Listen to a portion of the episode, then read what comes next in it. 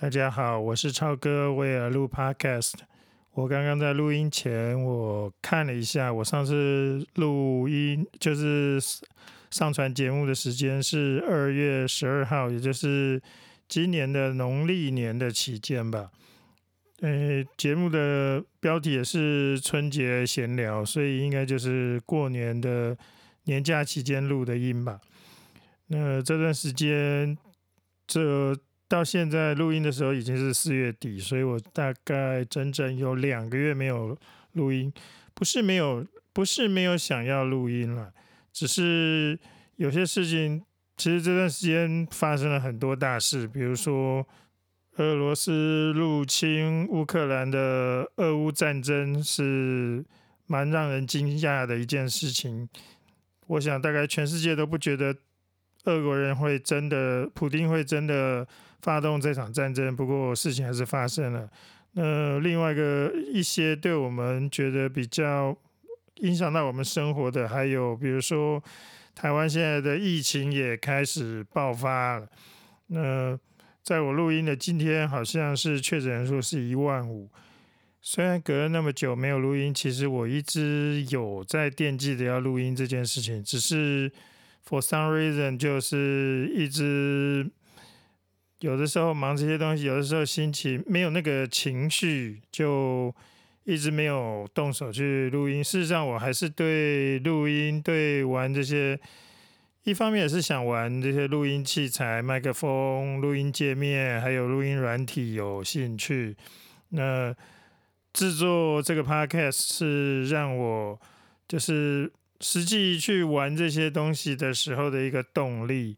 那为了要贯彻我真正决心想要继续做下去的话，我今天还刚刚才就是在录音前，我才刚刚付了六十三块美金把。Reaper 的 license 买下来了，大家都有用过 Reaper 的，你应该知道，其实 Reaper 你不付钱，它只是会一直跳出来问你说要不要买 license，但是它所有的功能，任何东西它都不会锁。不过呢，我自己也是在软体产业工作的，那人家这么一个优质的软体，其实也没有很贵，六六十几块美金，算吧算吧，也不过一。千多块钱，一千八百块钱，两千块钱有找的费用。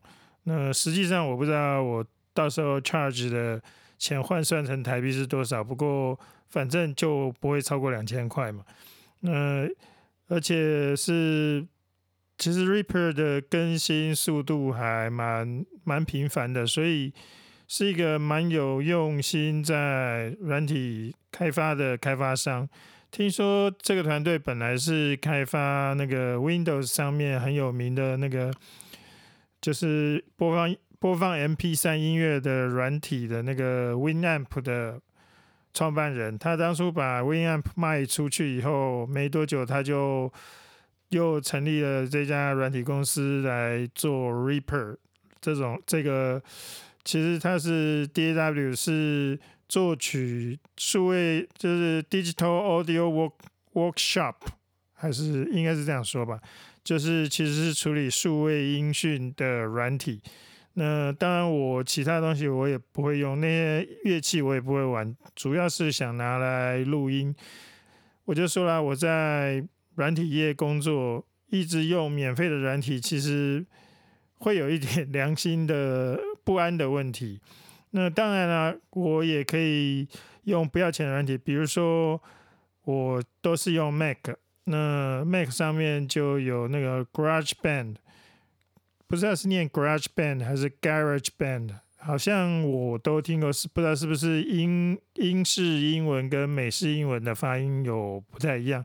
但是你如果去看 YouTube 上面的话，事实上 Garage Band 跟 Garage Band 都好像都有人念。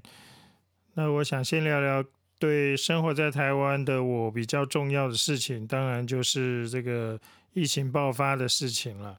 那 Omicron 的传染力大家都知知道是比之前什么 Delta 那些传染力高十倍以上，所以今天在台湾会爆发开来，其实也是在意料之中的事情。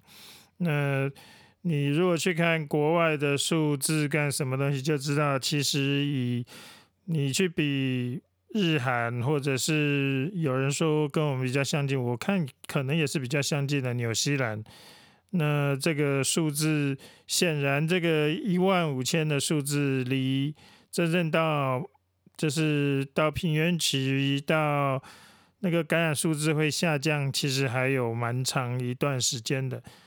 忘记不知道在哪里看到，也不记得是不是在讲韩国说，如果你没有还没有感染到新冠肺炎的话，表示你这个人没有什么朋友。这应该也算不上。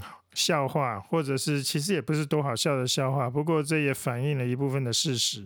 我想大家都陆续、陆陆续续会听到你四周的亲朋好友会就是感有确诊是筛检是阳性的事情。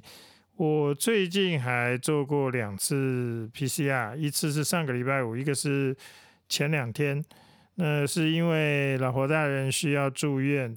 那台大，我想大部分的医院应该都是一样吧。就是你如果要住院的话，跟住院者跟陪病的人都要先经过 PCR 筛检，那是阴性的才可以进入医院，就是才可以进入住院的院区。至于一般的门诊，至少就我目前所知，好像还不需要。做过 P 做 PCR 是阴性，或者是你要快筛是阴性才能进入。其实这个 COVID-19 就是 Omicron 这个变异株，感觉起来致死率是相对于之前的变种是来的轻微的多，所以当然你还是可能会听到每天有因为感染而不幸往生的人，但是。我想，对我们大部分人没有，如果你没有慢性病史，没有什么东西的话，其实你相对来说应该不用那么担心才对。那甚至于说，如果你觉得你是你是比较年轻人，你没有什么长期的慢性疾病，没有不是三高，不是过于肥胖的人，我想搞不好，说不定。那经过感染以后，其实搞不好你身体里面产生抗体，说不定也不会是一个绝对的坏事。当然，先决条件是你不要转，你没有转成重症，然后对你身体造成永久的伤害。基于这个理由，所以我个人是比较倾向大家应该要放轻松一点，然后尽量朝着共存的想法去走。我实在不太想再回到那个就是三级警戒的时候，然后出入也麻烦，然后也不能在外面用餐，也不能。虽然我不会是经常去餐厅的人，但是我也觉得想要在外面用餐却没得用餐是很麻烦的一件事情。那我当然知道很多人。觉得不是，而且甚至于你可能觉得像中国大陆一样的用很严厉的方式封城，你觉得你会比你觉得是在照顾大家的安全？事实上，那个造成的经济各式各样的损失，还有是让你长期被限制行动，对你精神上面造成的、身心上面造成的损害，搞不好比。新冠病毒本身对你 physical 就是肉体上面的伤害还来得大。那我想大家听了很多上海封城的新闻，你也许相信，你也许不相信，你可能觉得我们台湾的媒体是因为反中而夸大那些状况的报道，也不一定。呃，每个人有自己的看法。我们在活在一个自由的台湾，你有各种想法，你各种。说法都是可以接受的。那我最近看到一个叫席兰的 YouTuber，你们可以上 YouTube 去找找看那个影片。他标题是我逃离了上海。那他是他是比利时，爸爸是比利时人，妈妈是中国人的一个混血。那最近几天才从上逃离上海，跑回欧洲去，跑回比利时布鲁塞尔。那你们看看他的影片做参考，那至少是人家是第一手从上海亲身的体验，然后他出来跟你讲的，总是比我不晓得，因为中国的官方的任何宣传，我个人是实在是没有办法相信。那我倒是宁可相信这些每个人的想法，他每个人的看法虽然会有偏颇，会有自己每个人都会有不同的经验体验，但是总之你如果多看几个，你把它都拼凑起来，你就可以看到至少瞎子摸象，你至少还可以摸到那个象腿，不是吗？我不是那种政府宣宣传什么我都会觉得都是对的，但是。很多时候，其实像这个疫情这件事情，政府能做的事情也不多。它迟早会爆，你全世界都爆了，连中国大陆那样的风控方式都会爆，你不可能期待台湾不会爆。你说可不可以检讨我们卫福部的做法？比如说，我们的快筛试剂一直其实它，你可以明显的感觉到政府从一开始就是不太希望。大家自己去筛检，所以我们的快筛试剂也不容易买到，然后可能比世界大部分国家都还贵一些。那就是那个目的很明显的就是希望你不要塞。那不要塞的原因是我们台湾人可能，我我也觉得可能是就是因为大家比较容易恐慌，然后我们的言论自由度很高，所以很容易。你做你在上面做上位的人，你不太喜欢人家用这些话来质疑你，骂你的人做也不见得做的比你好，这是大家都晓得。但是他就是有权利可以骂。还有之前四叉猫去自己量抗体的量，然后卫福部还传说说要对他开罚，这件事情就让你不免怀疑是不是有政治凌驾一切的嫌疑。不过最近又快要选举了，我想这件事情会被端上台面来讨论。那大家搞在这些讨论中间，我们说不定可以看到一点点真相。另外一个台湾人应该都还蛮关心的议题，就是俄乌战争。这场战争爆发，对我们台湾来说，第一个联想就是中国会不会在短期内发动战争，武统台湾？其实不止我们台湾人担心了。全世界看起来都还蛮关注这件事情的，就是对亚洲这、对东亚这一带的局势有兴趣的人，应该都会担心这件事情。那事实上会不会呢？老实讲，当然很有可能。你大家都不觉得普京会真的入侵乌克兰，都觉得他只是会恐吓、会什么东西，结果没想到他就真的出兵了。这证明一个战争要爆发，其实很多时候真的就是一个人就可以做决定。在二十一世纪的二零二二年，其实武力以武力攻击其他国家，从来都不是任何一个国际上可以接受的外交途径。所以，你只要任何国家对另外一个国家发动战争，你可以期待就马上会有遭受到各国的抵制跟经济制裁。所以，我们现在看俄罗斯的状况也是这样啊。当然，俄国的总统普京也不是笨蛋，他当然都知道会有这些事情发生，但是他是毅然做了。那在他原大家都知道，在他原来的预想是几天以内就可以让迫使乌克兰的总统逃亡流亡，然后他就可以在那里扶植亲俄的政权。那事实上，结果没想到事与愿违。那结果拖到现在，在我录音的时候，已经进入第三个月的战争了。原来是想着是三天，结果变成三个月。另外，从这个战争，我们也看出另外一件事情，就是美国和西方国家不一定会直接派兵去协助你参加这个战争，因为这个下，他们如果派兵下去的话，等于是对俄国宣战。但是不表示他不会用其他的方法来协助你。一开始是协助他们做战场管理，你可以看到乌克兰的那个击杀俄罗斯的战车、飞机等等的那个精准度高到有点离奇。我想那是就是因为西方国家有提供战场情资，那个光靠乌克兰，我想因为他已经是不是那么有钱的国家了。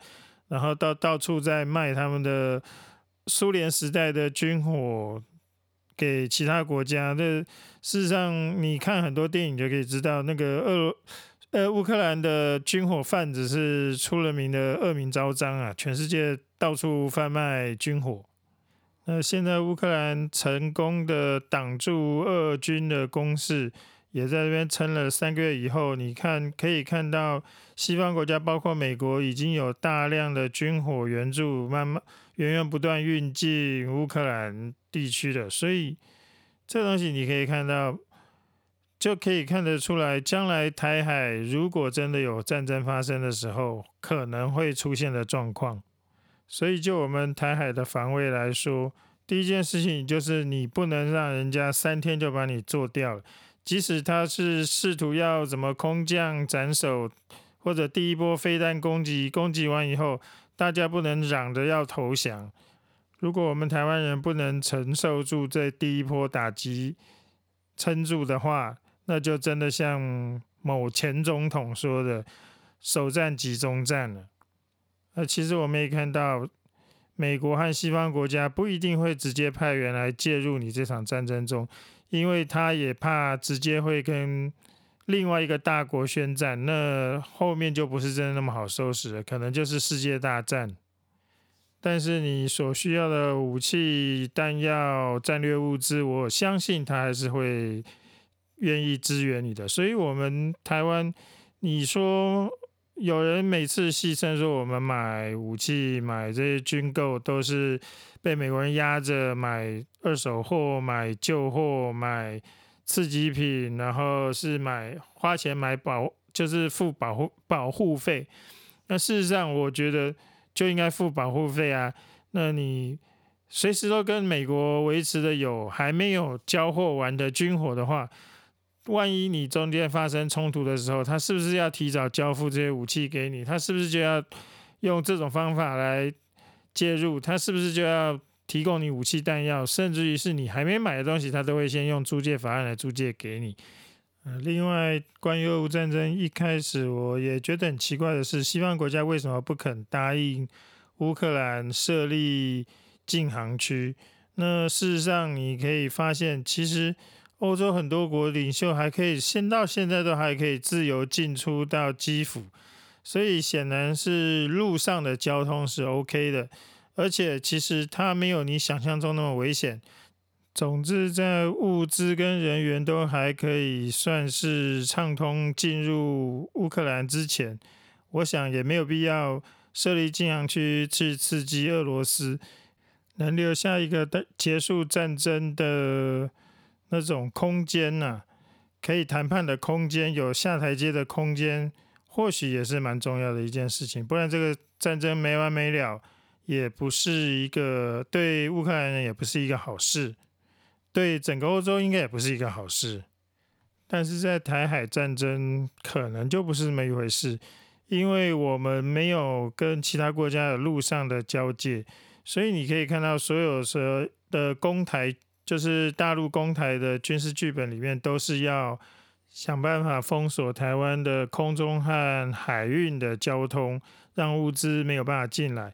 但是这件事情，因为美国、日本等等的国家，澳甚至澳洲都会试图要援助台湾一些物资的状况下，美国就不可能不设立一个禁航区。所以你可以看到中国建军的方向，为什么一直要？发展一些什么航母杀手啊，或者是什么东风快递啊，就是要号称说它可以打到关岛，打到什么的，就是其实是希望美国在他们动手的时候根本不不愿意靠近这个地区。可是如果你从美国的角度想，他们可能因为你这样就放弃他们在太平洋上面的权利吗？I don't think so. 另外，有些人会担心俄罗斯或者是中国将来侵台的时候会不会动用到核子武器？这个东西大家都没有水晶球，我们也不知道。他既然都敢发生战争了，也可能会做疯狂的事情。但是从常理上判断，这个事情是理论上是不会发生的。你现在就是俄罗斯在没有动用核武的状况下。大家等着看。那你乌克兰，你如果撑得住，我们就继续帮助你，继续削弱俄罗斯的军力。但是如果俄罗斯动用核弹的话，那个就不是站在旁边看的问题了。在你证实了你自己会使用核子武力的状况下，如果我不先下手为强，把你的核子武力全全部摧毁的话，你哪一天把核弹就是丢在我的头上了。所以真的动用核武，那就不只是经济制裁的问题。我不觉得他们会用。当然，我就是前面讲过了，嗯，大家都没有水晶球，然后。基本上就是一个已经接近疯狂的状态下，你才会去发动这场战争。会不会按下这个电钮？没有人知道。但是只要有一点现实感的领导者，理论上都不会去按下这个电钮。你要想说，人类从发明原子弹到现在这个几十年，也不过使用了两次原子弹。丢在日本本土上面，而且那个时候是全世界只有美国这个国家有原子弹，其他国家没有这种东西。所以谁一旦使用了，真的就是开了潘多拉的盒子。我们人类说不定就此消灭，地球要重新演化也说不一定。那个应该就不叫第三次世界大战，叫做最后一次世界大战。呃，真心希望是。这个节目的听众跟我自己都不会亲眼看到这件事情的发生呢。其实我算不上什么军事评论专家，我对国际情势了解的也不这么多，所以这就是我个人对这件事情的看法。那大概讲到这里吧。呃，前面讲了两个蛮沉重的话题，接着来些比较轻松一点的话题。好了，那。大家都知道，我之前买了这台，现在我在录音用的 MacBook Pro。前些日子，Apple 的产品发表会里面发表了新的电脑，那一个是桌机叫做 Mac Studio，还有配套的一个荧幕。那个东西我没有多大兴趣，所以我也没有特别注意到。当然，它上面有一个比现在这个我这个 MacBook 上面。M1 Max 还要厉害的晶片叫做 M1 Ultra，看起来好像不错，但是我本来就不要买座机，我本来就是因为想要笔电，所以那个东西对我没有什么吸引力。那但是有一个对我来讲蛮有吸引力的产品是 iPad Air 五第五代。那我之前用的是一台第一代的 iPad Pro，九点七寸的吧。那那个已经。用了很多年，然后现在那个电池不够力，所以我每次即使充饱电，大概用个十几分钟，它就十几二十分钟它就没力了。那你一直插着电其实也不方便，这种东西你就是要拿在手上，坐在脚胶上，你就算追剧，就算什么东西，二十分钟的电力也是不够的。那我去，我所以我很期待想要更换成 iPad Air 五。那结果那个价钱也是蛮吸引人的，而且里面用了 M1 chip，所以是威力很强的机器。然后我上网看了一下，我那台旧的 iPad Pro trade in 还可以 trade 三千六百块钱，那就想说趁这个时间来换一台 iPad。那不过这个 iPad Air 五六四 G 的这个版本。实在容量有点小，虽然它便宜，不过如果你它没有一二八 G 的版本，再上去就是二五六 G。那如果你上了二五六 G 的话，其实它跟 iPad Pro 的底就是最低标、最低规一二八 G 的版本，其实也只差了两千块台币。那但是。虽然是差了两千块台币，但是其实 iPad 的功能跟各式各式各样的东西，其实还是好了很多。比如说扬声器啦，比如说荧幕的刷新率是可以到一百二十赫兹。那然后上面它是用 Face ID，不是用 Touch ID 等等，整个是所有的东西配备其实都是高上一级。那所以就变成你就有点挣扎。虽然它是多了，它是它是二五六 G，但是对我来说好像还是不那么划算，因为一二八 G 我其实差不多够用，但是六十四 G 是一定不够用的，所以那个东西就变成那个定价变成有点低了，除非你是买给小孩子玩，他上课干什么用，那六十四 G 其实你给小朋友用的东西，你可能还不希望它有太大的容量，免得它装了一些微博有的没有的，也是个麻烦。那所以。在那个状况下，你如果可以接受六十四 G 的状况下，我觉得买 iPad Air 五是 OK 的，没有问题。但是如果你要就是六十四 G 不够用，你要买到两百五十六 G 的话，或许你可以去参考看看 iPad Pro 跟 iPad Air 哪一个比较适合你。这东西没有对错，但是你要看看你自己的使用情况来做决定。那我买，我最后是选择 iPad Pro 的一二八 G。现在那个 iPad OS 跟那个 Mac OS 中间有一，它有一个功能叫做 Universal Control 的，所以你比如说我在 Mac 上面的滑鼠，我可以一直跑。我如果把那个 iPad 摆在它的左边，滑鼠的游标移动到荧幕的最左边，然后再继续滚动的话，它就会跑到。那那台 iPad 里面，然后你如果是要传输档案的话，就这样拖拉，哇塞，超级方便的。Apple 这些产品软体的这些粘着度，其实有的时候还真是蛮恐怖的。所以这是为什么我被绑在这里几十年，我也没有办法脱离的原因，就是在这里。一开始我没有买 Apple Pencil，因为我一个旧的，就是。当初搭配旧的 iPad Pro，我买了一支 Apple Pencil 的第一代。那这一台新的 iPad Pro 需要用到第二代的 Apple Pencil。呃，第二代的 Apple Pencil 更贵，四千多一点点吧。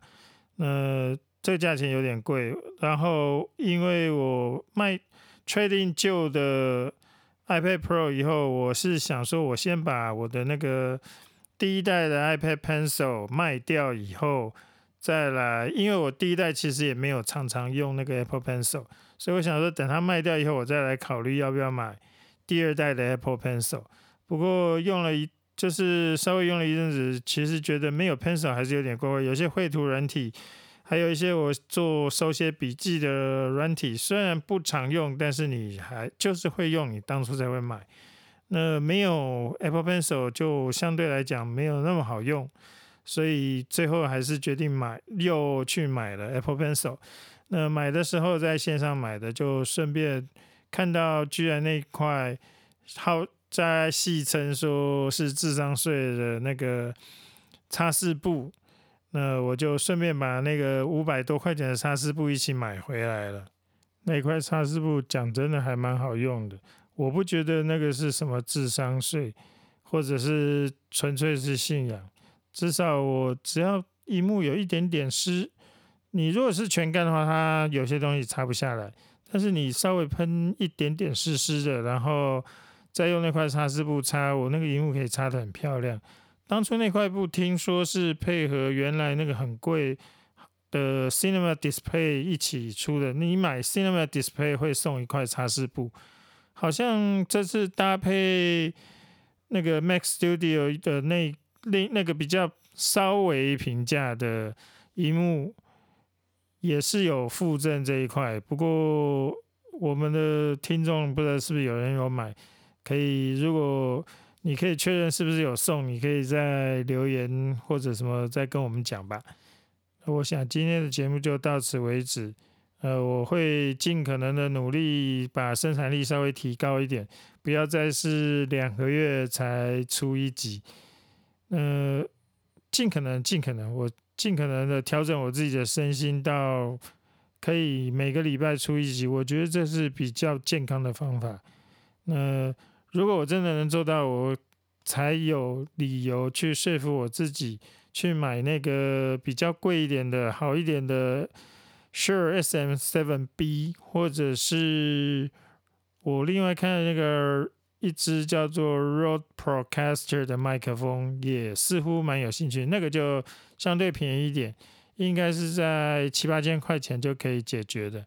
那那个 Sure 的 SM7B 是一万三四千块钱，呃，看地方价钱会有不一样，那就这样子喽，拜拜。